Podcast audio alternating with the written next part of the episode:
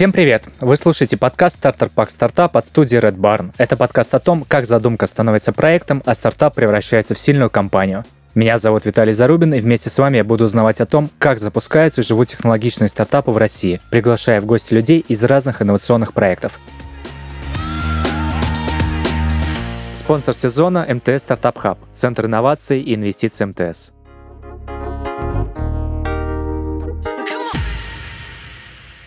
И сегодня у меня в студии Саша Юмашев, Александр и основатель компании JetBeat аж 2004 года, автор книги про запуск технологических стартапов, техдир со стажем и владелец канала If Production. Саш, привет! Спасибо, что нашел время.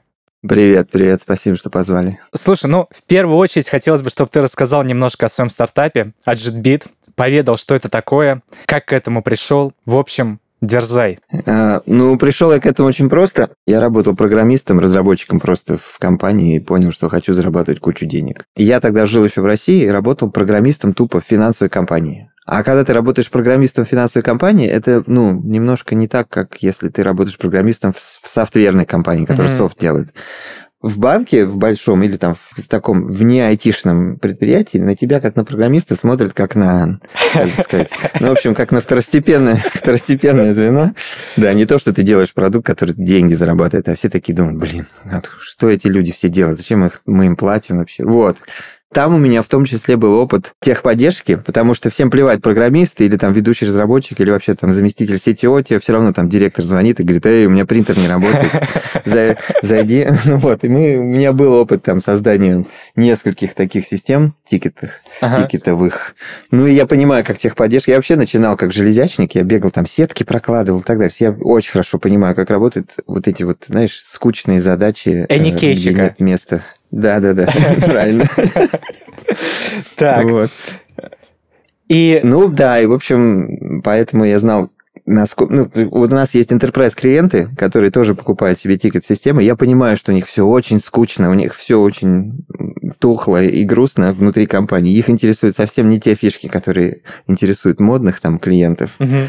которые там, ну не знаю, э, им нужна интеграция там, не знаю, с со Slack. Office 365, да. Нет, Slack, ты что, это слишком модно. Нет, им нужна там, например, мы недавно прикручивали такая штука, есть в Америке, называется GCC, Government Cloud. Угу. Это в Азуре есть отдельная такая подоблако, которая там супер комплайенс проходит разные, что там, чтобы данные секьюрно хранились, чтобы сервера стояли отдельно, там ключ только у дяди Пети, который там прячется в бункере и так далее.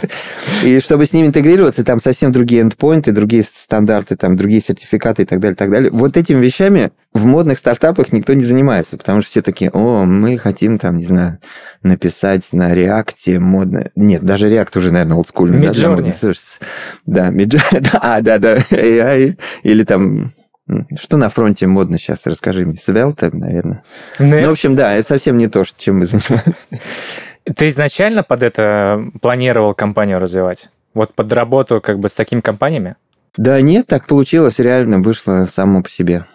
Но на самом деле это хорошо, когда, знаешь, э, есть такой первый закон позиционирования. Если ты не знаешь, как позиционировать свой бизнес, ты просто посмотри на текущих клиентов и начни как бы от них плясать самый простой способ. Вот у нас так получилось. Нас выбрали определенная прослойка. Ну, то есть э, ты просто ворвался в игру с этой тикетинговой системой, не смотрел, что там конкуренция огромная. Как... Конкуренция огромная вообще. На таких продуктов море. Jira, Zendesk, там, Help Scout.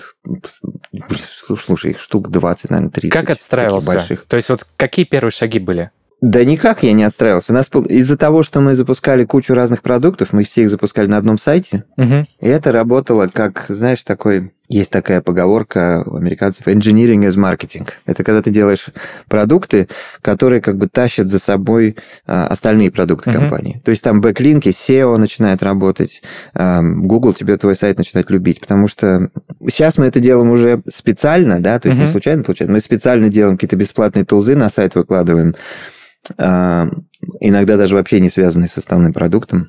Чтобы клиенты которые... вас находили чтобы клиенты находили, но в первую очередь, чтобы поисковики нас находили, чтобы линки на нас ставили. Мы, понимаешь, мы Я не люблю традиционный маркетинг, потому что я очень плохо пишу контент там и так далее. Правда, сейчас с чат GPT гораздо проще стало с памятью Подожди, интернет, а, да? а как же собственная книга? Ну, извините. Нет, ее я писал олдскульно руками там, и поэтому она такая кривая, косая. Надо ее прогнать, кстати, наверное, через GPT, чтобы она была такая более заумная. Слушай, а вот инжиниринг с маркетинг, как это работает? То есть вот есть продукт у тебя, значит, с- софт. Что дальше происходит? Я хочу на него налить клиентов. Что нужно делать? Ты делаешь другой продукт, бесплатный, желательно, размещаешь его на своем же сайте, это важно, да, не где-то на левом домене, а тот же самый сайт, слэш, там что-то, не знаю, калькулятор какой-то, конвертер файлов, или там, не знаю, вот у нас последнее, я ковырялся, я сделал сайт-продукт по видеоконференциям, просто люди заходят в браузерах э, Chrome, просто коннектятся и могут зашерить экран друг другу быстро, там, чтобы посмотреть, ну, какие-то вещи. Это сейчас легко пишется, вот, ты делаешь такой бесплатный инструмент, закидываешь его там на Product Hunt или, не знаю, Hacker News Show, HN, знаешь, Hacker. News, да, сайт так. Вот, люди видят, смотрят, начинают пользоваться, ставят ссылки, и твой сайт как бы в выдаче Гугла повышается, потому что ссылочный вес повышается и так далее. Очень, очень просто все. И что дальше происходит? То есть, э, если, мне кажется, если человек ищет JetBeat, он и так его найдет. То есть, что-то... Не, ну, ну он же не всегда ищет бренд наш Jitbit, он ищет, там, не знаю, Helpdesk System или Helpdesk Ticketing Software и так Мгм. далее. А, и вы, Ну вот, и вы так- повышаетесь в рейтинге. Да, мы повышаемся в рынке. Иногда есть прямые продажи, но их мало на самом деле. В основном это делается все для поисковой оптимизации. А если не прямые продажи, то, получается, вас находят через рефералки. Через, back, через backtracking. Ну, нет, не через реферал, в Гугле нас находят просто. Мгм. Потому что, потому что как бы вес сайтов в поиске это прежде всего количество ссылок, которые на него стоят. А ссылки вот мы набираем как раз с этими тулзами. Есть чуть-чуть, там, может быть, не знаю, меньше процента людей, которые сначала приземляются на вот эти, э, инжени- ну, вот эти сайт-проекты, а потом переходят на основной продукт и становятся даже клиентами. Но их на самом деле мало, меньше, меньше процента там конверсии. А у тебя продукт продается по SaaS-модели, правильно? Да, ну у нас на самом деле две. У нас основная, да, где-то 65% клиентов. Это SaaS, это подписка месячная. Работает все в облаке, да. А Мгм. есть еще версия, которую люди себе на сервер ставят. Но это совсем параноидальные такие клиенты, которые ну, любят, чтобы все было в, в своем подвальчике. Слушай, вот по, а, по примеру студии могу сказать, что все B2B продажи это всегда личные встречи, демо и прочее. В SaaS то же самое, или у тебя все уже автоматизировано, просто оставил заявку, Не, у нас- оплатил? вообще у нас, у нас очень, что называется, low touch sales. Мы вообще не встречаемся с клиентами, там люди сами на сайт приземляются, вводят кредитную карточку, начинают пользоваться продуктом. Все. Как бы, ну, вообще, вообще мы не видим. Знаешь, когда однажды э, Scott Farquhar есть такой, э, это co-founder Atlassian. Мгм. Ну, Atlassian, ты знаешь, Jira, короче, Да. написали они. Он как-то на одной конференции сказал, что sales – это типа лишний friction. Ну, мы специально убрали весь sales просто, чтобы убрать. А это бесполезные люди. И все, я помню, это был типа 2009 что ли год, и все такие, а, а там еще конференция была, там весь зал сейлзов, они так переглядываются друг с другом, типа, нифига себе.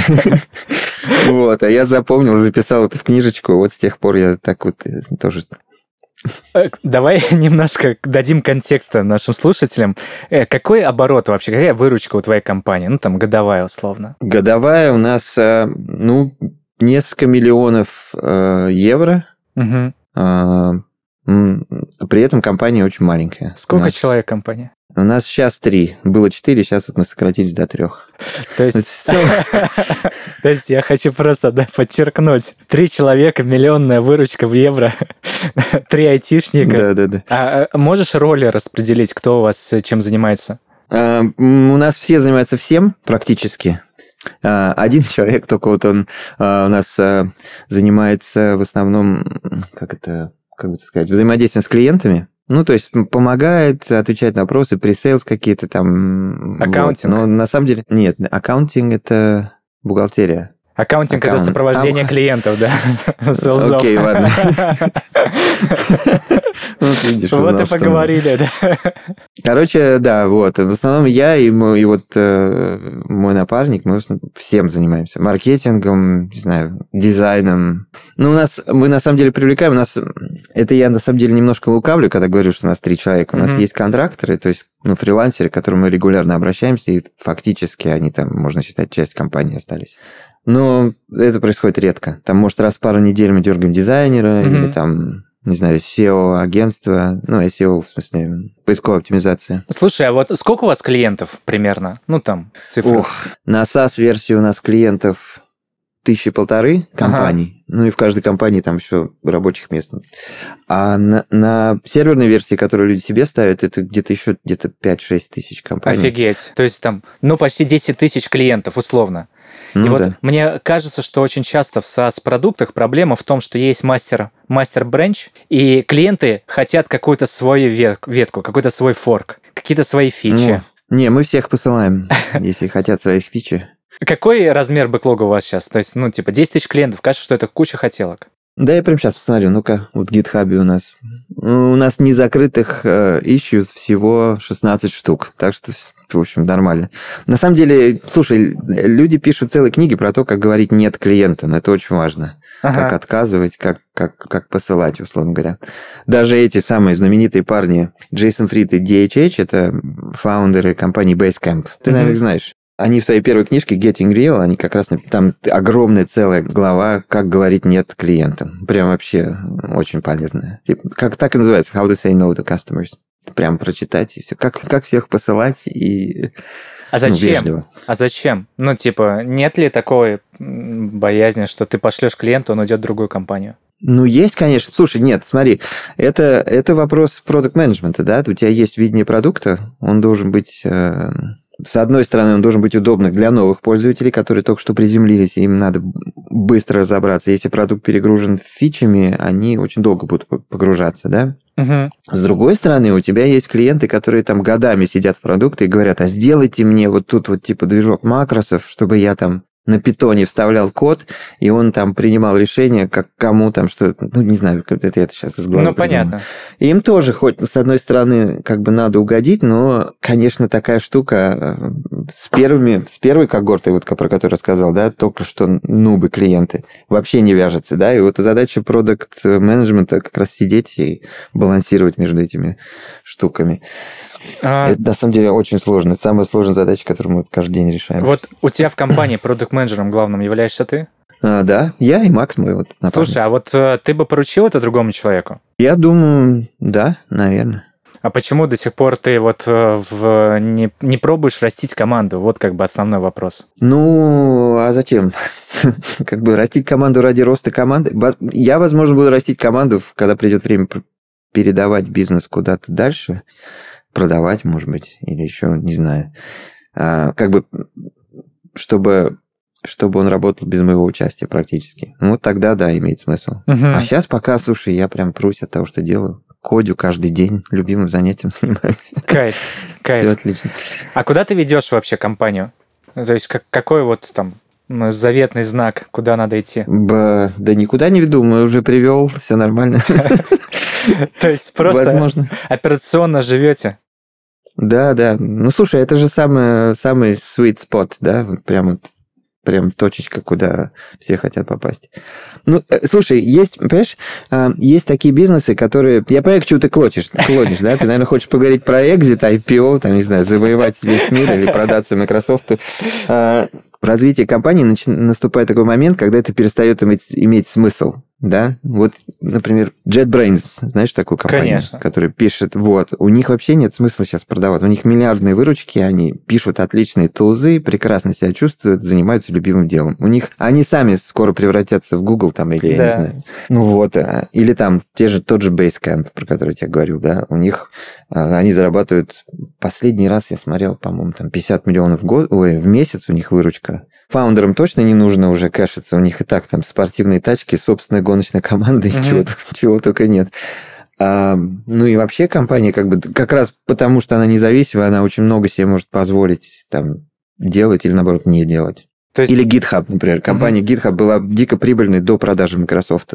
Их просто фактически вынудили, то что Microsoft очень хотел погрузиться как бы своей а, пальцами, пощупать вот эту экосистему а, программистов, да, как-то как среди них поднять авторитет, что ли, я не знаю. Ну, в общем, вот, и они их бегали за GitHub и говорили, пожалуйста, продайтесь нам. То есть это уже было, знаешь, американцы uh-huh. говорят, fuck you money.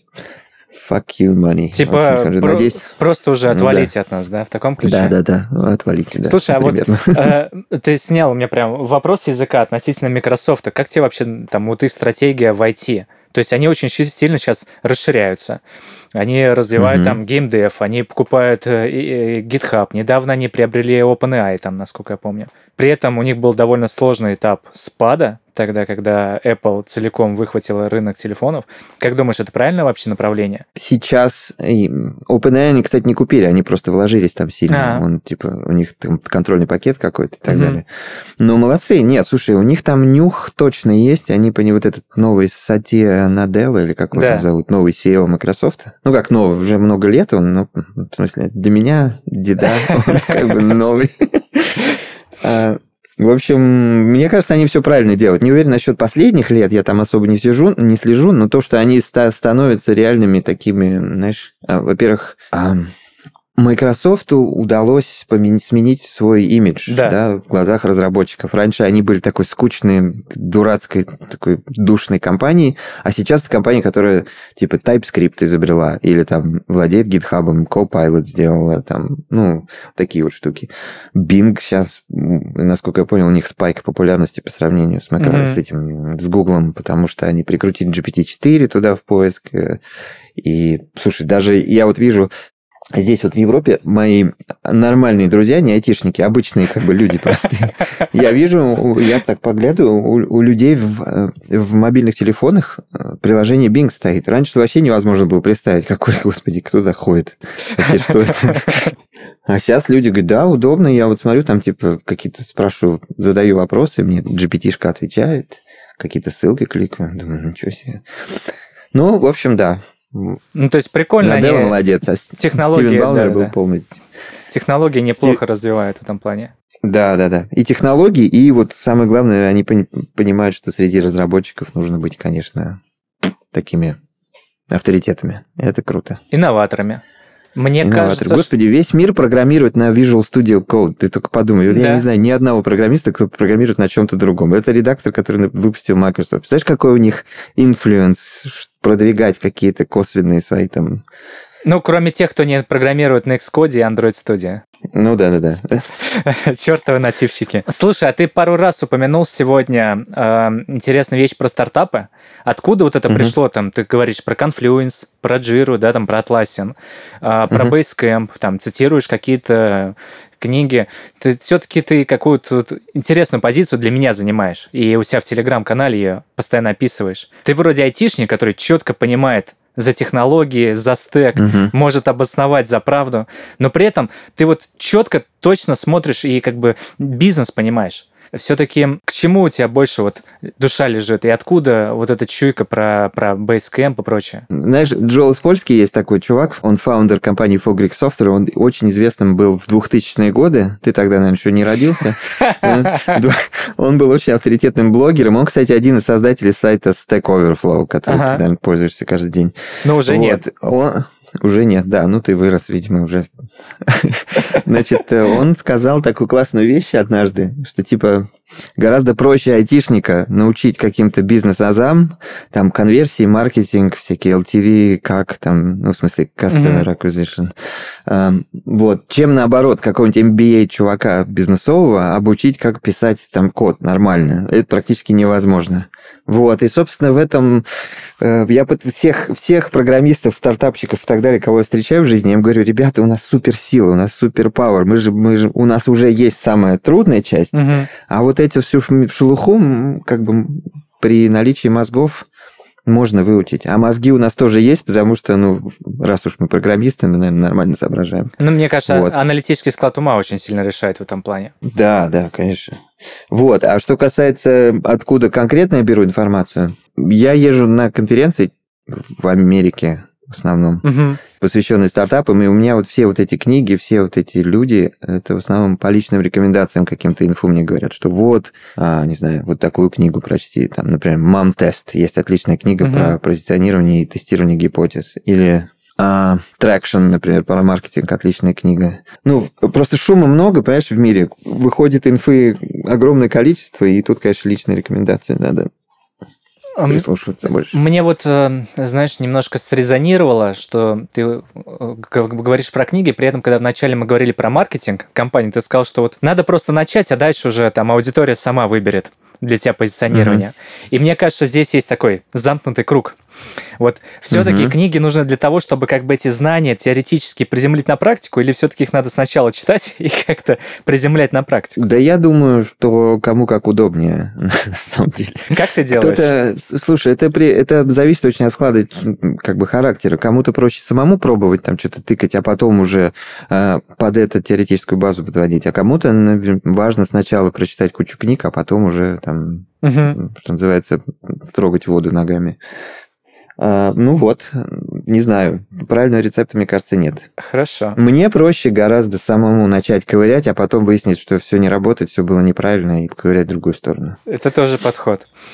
Да. А что у вас сейчас с российскими клиентами происходит? Они как бы продолжают работать с вами или... Э, да у нас российских клиентов так особо и не было. Мы всегда как бы были западной компанией. И, ну, кто-то, понимаешь, кто иногда залетные какие-то люди просто приземляются на сайт, покупают с кредитной карточкой. У нас есть там пара клиентов. Угу. Но они не знают, что мы русскоговорящая компания, что у нас фаундеры русскоговорящие. И мы особо не следим, кто откуда. И даже в поддержке мы общаемся с ними по-английски.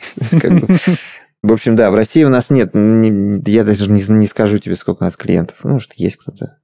Ну, наверняка есть, вернее.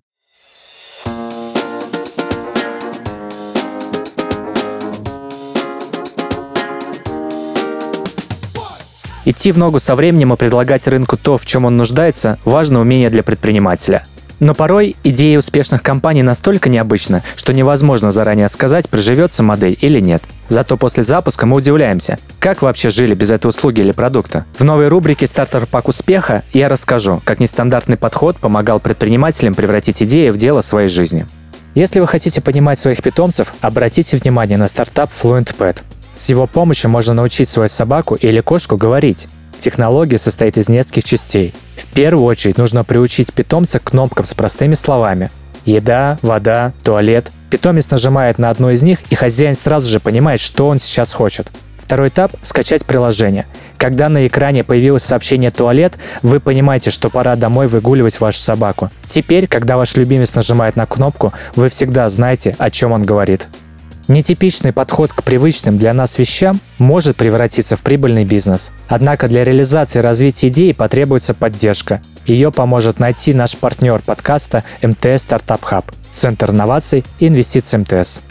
МТС Startup Hub работает со стартапами в двух направлениях, как венчурный фонд и коммерческий партнер. Венчурный фонд МТС инвестирует в стартапы из России и стран СНГ, в которых видит перспективу быстрого роста и синергию с экосистемой МТС.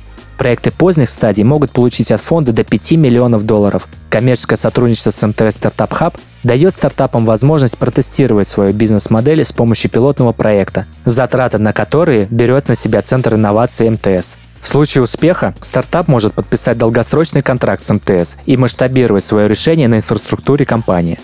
Как МТС Стартап Хаб может помочь стартапам? Прежде всего, деньгами – а стартапы, ставшие частью экосистемы МТС, получают доступ к API, каналам продаж, гранты на облачные сервисы и возможность запуска рекламных кампаний на платформе МТС Маркетолог на льготных условиях. Для стартапов МТС Стартап Хаб – это точка входа в МТС, экосистема номер один по работе со стартапами. Если у вас уже есть успешный бизнес, то развить его и сделать еще успешнее можно именно здесь. Убедитесь сами по ссылке в описании.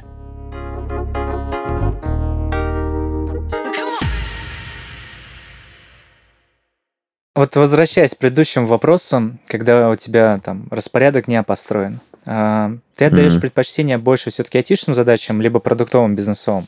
Я отдаю предпочтение айтишным задачам, потому что, потому что мне нравится кодить, и это на самом деле неправильно. Не делайте, как я, лучше делайте всего поровну. Почему неправильно? Ну, потому что, слушай, меня просто, я пытаюсь прокрастинировать и как, как можно дольше отмахиваться от всяких задач, которые не связаны с программированием. Вот, вот вчера, например, я сидел, смотрел трейсы там на сервере, думаю, так, надо разобраться, какие колстеки тормозят, вот тут вот, там что-то. Ну, потому что сейчас мы, у нас э, масштабируемость такая уже, которая, где важно, там, знаешь, сколько наносекунд работает метод там в коде. Вот mm-hmm. я люблю с этим ковыряться, все разбираться, а когда там вот у меня сейчас висит задачка в личном личном, в личных записках там надо посмотреть э, эм, трафик конкурента и слямзить у него там какие-то, ну, SEO-шные там хаки, и я вот ее откладываю, откладываю, откладываю. То же самое с продукт менеджером с менеджмент касается. Там клиент просит фичу, а я вот уже месяц не могу решить, стоит ее делать или нет. Ну, это хорошо, когда есть такая возможность, да? Хорошо, да, согласен. Я потому и говорю, что я сейчас как бы в точке, где мечтал оказаться всю жизнь. Думаешь о каком-то своем новом проекте? Нет, вообще не думаю. О чем думаешь? Мне, мне нормально. О чем? Не знаю. Слушай, а откуда столько сил? Ну, в смысле, у тебя там трое детей, а, ты лобаешь на mm-hmm. бас-гитаре, фигачишь э, в коде там по 10-12 часов в день, и еще э, в перерывах админишь сервер ПКС. Ну да, да, в узком кругу Да, почему не взять DevOps, почему там как-то это не делегировать? Да нет, слушай, на самом деле, слушай, на самом деле сейчас бизнес работает уже как бы сам без участия людей. Мы иногда шутим э, с Максом, когда мы летим куда-то вместе на какую-то конференцию или на встречу, там, мы такие думаем, слушай, а может быть эм, взять типа билеты на разные самолеты, потому что если мы разобьемся, то накроется все. Там, во-первых, накроется бизнес, во-вторых, и у тебя семья, и у меня семья. Надо, чтобы хотя бы кто-то выжил, типа, заботился. Вот. А потом, а потом такие, слушай, на самом деле, вот что касается бизнеса, даже если мы разобьемся, ну, год он точно проработает, типа, без нашего участия. Автоматизация, всякие там штуки, чтобы все, все тестировалось и не падало, это же азы, как бы, да, любой айтишник тебе скажет. Слушай, отличный пример. У меня даже вылетел с главы следующий вопрос. Это, кстати, вот ты ржешь, пока, пока мы на этой теме притормозили, это на самом деле важная штука про то, как фаундеры, что делать в случае их смерти. Потому что стартап, особенно в начальной стадии существования своей, он очень сильно зависит от человека. И что будет, если ты, например, ну, что-то с тобой случится, что твоя семья будет делать? Вот надо... Меня научил один друган э, в Штатах. Э, он такой известный стартапщик, Роб Боллинг, может, вы знаете такое имя, дорогие радиослушатели. А, он, он сказал, говорит, у меня в сейфе лежит бумажка, если со мной что-то случается, жена может ее достать и прочитать там, типа, что вот компания инкорпорирована в такой-то юрисдикции, банковские счета там-то, сям-то, там, типа, телефон кофаундера или там заместителя такой-то, набери ему. Там. В общем, я когда с ним поговорил, такой задумался, так, э, вообще это Потом начал спрашивать других людей, все такие, да, да, у нас тоже такое есть, и мы об этом вообще реально паримся. Нифига такой, себе. Нифига себе. Да, и для меня это было открытие, потому что, типа, в моем кругу, как бы, ежедневного общения, да, с другими стартапщиками, вообще никто об этом не думает. Никогда. Ну и вот, как-то да. Ну, ну не знаю, может, я, может, потому что я старый стал, у меня круг знакомств такой тоже стал старый.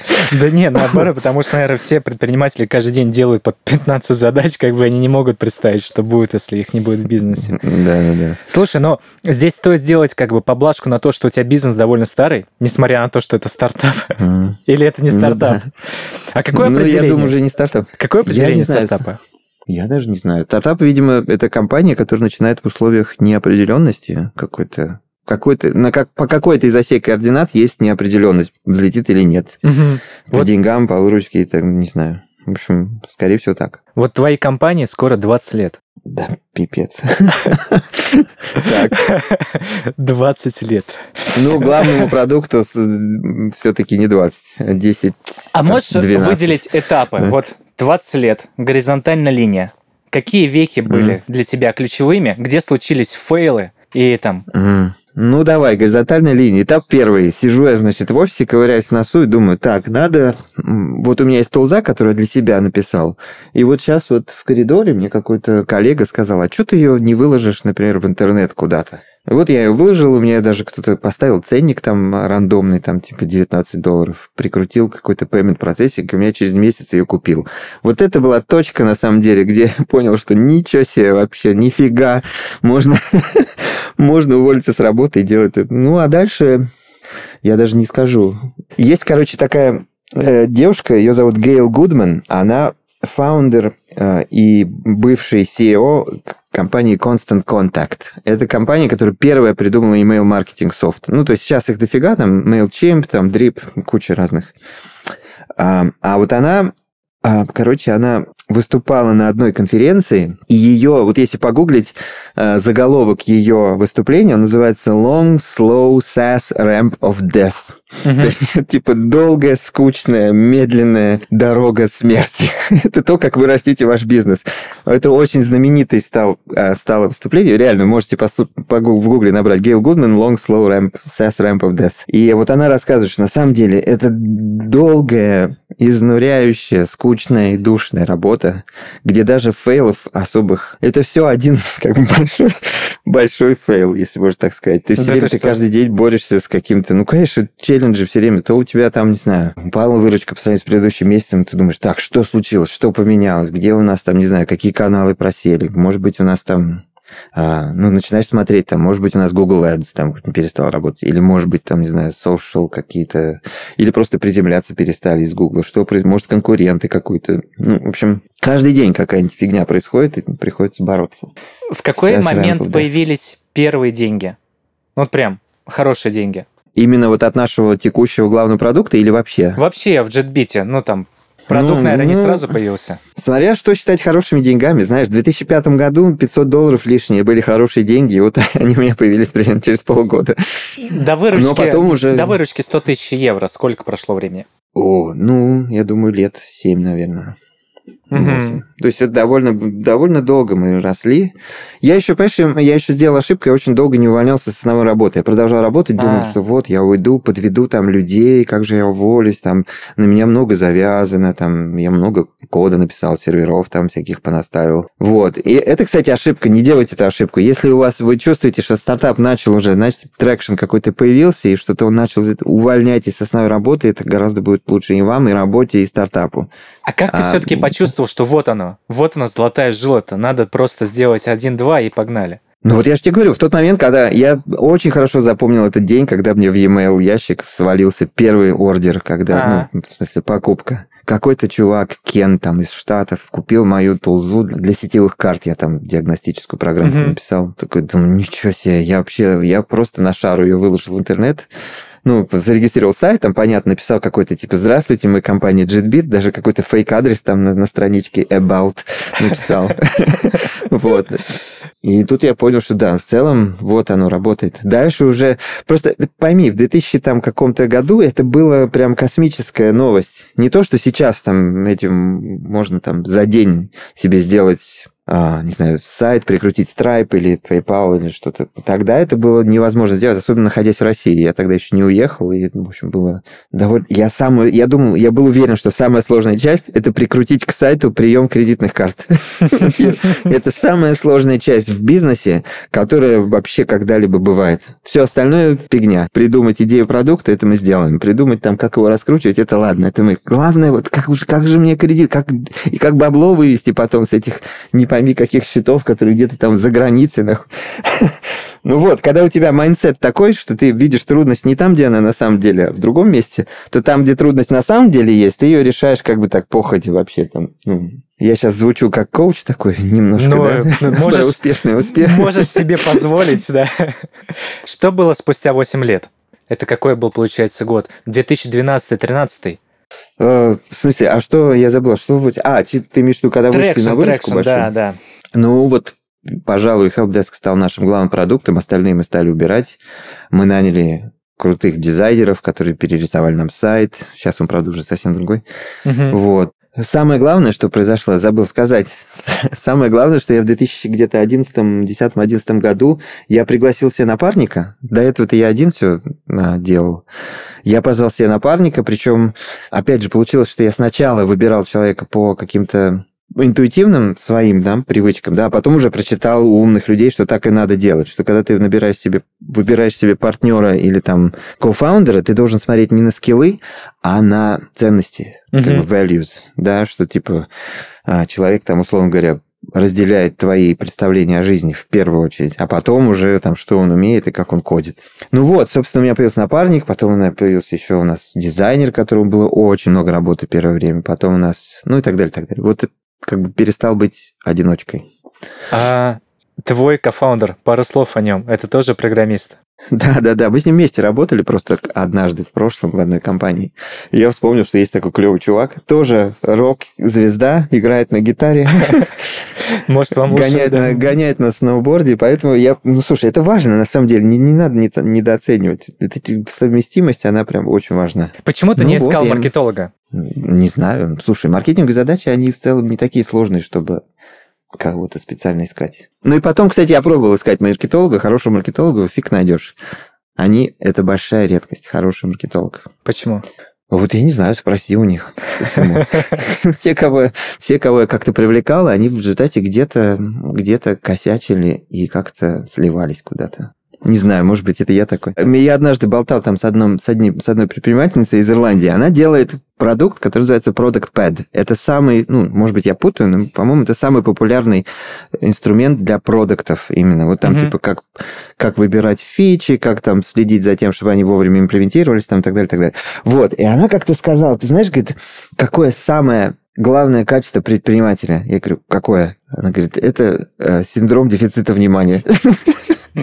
Вот самые лучшие предприниматели получаются из людей, у которых ADHD, желательно биполярка еще, и желательно э, вот эта гипердинамика, вот это, ну, короче, вот это все.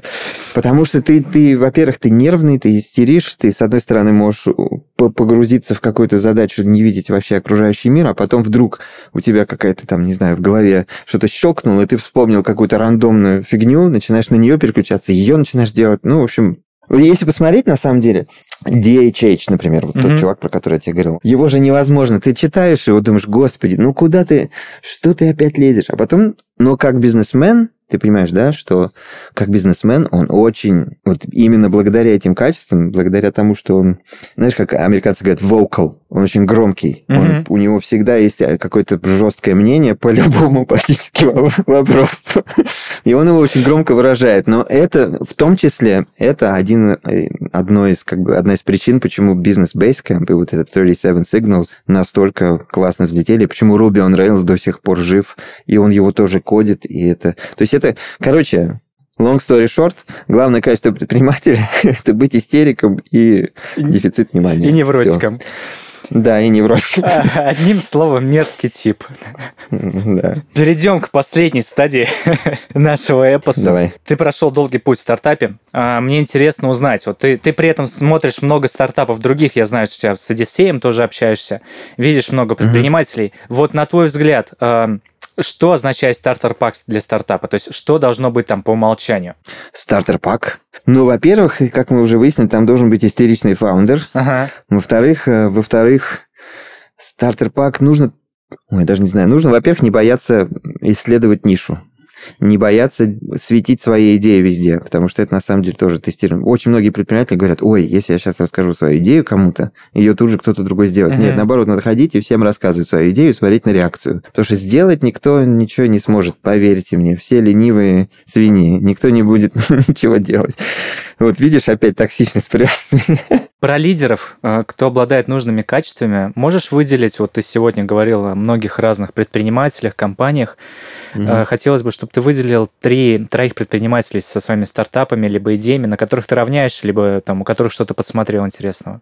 А, Мне очень нравится, ну, как я уже сказал, фаундеры Basecamp, да. Почитайте реально их книжки, то есть можно про них что угодно думать, что они действительно токсичные два парня и занимаются ерундой, но вот книжка Getting Real и Rework про то, как строить современную компанию, очень прям классные. А, еще и Shape Up, это про организацию проектов, тоже они же написали. Мгм. А, еще, пожалуй, мне очень нравится такой есть итальянский чувак Пельди Гуэлицони. Он сделал компанию Бальзамик. Бальз- Бальзамик это а, инструмент для прототипирования интерфейса. Бальзамик Макапс, да, я знаю такой да, даже. вот. Он прям отличный парень, он тоже кодер. Сам говорит, что ни в чем ничего не понимает и не разбирается, просто как-то получилось само. Но мы-то знаем, что на самом деле просто наверняка он каким-то чутьем там сделал правильные вещи.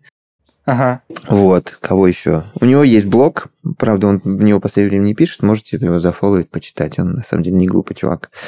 А, так, а, ну и не знаю, не могу никого вспомнить. Ричард Брэнс. А, нет, это не нашего масштаба человек. Есть еще такой чувак, сейчас вспомнил, как Джейсон Коэн есть такой парень.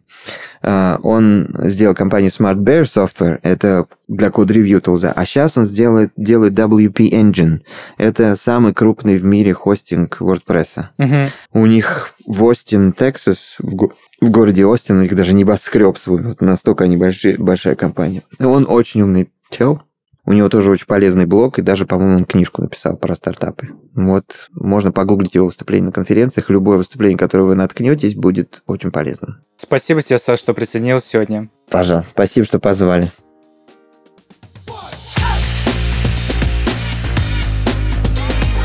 Это был подкаст «Стартер Пак Стартапа». Подписывайтесь на нас на всех популярных подкаст-площадках, ставьте звездочки и пишите комментарии. Для нас очень важна ваша обратная связь. До встречи в следующем выпуске. Пока.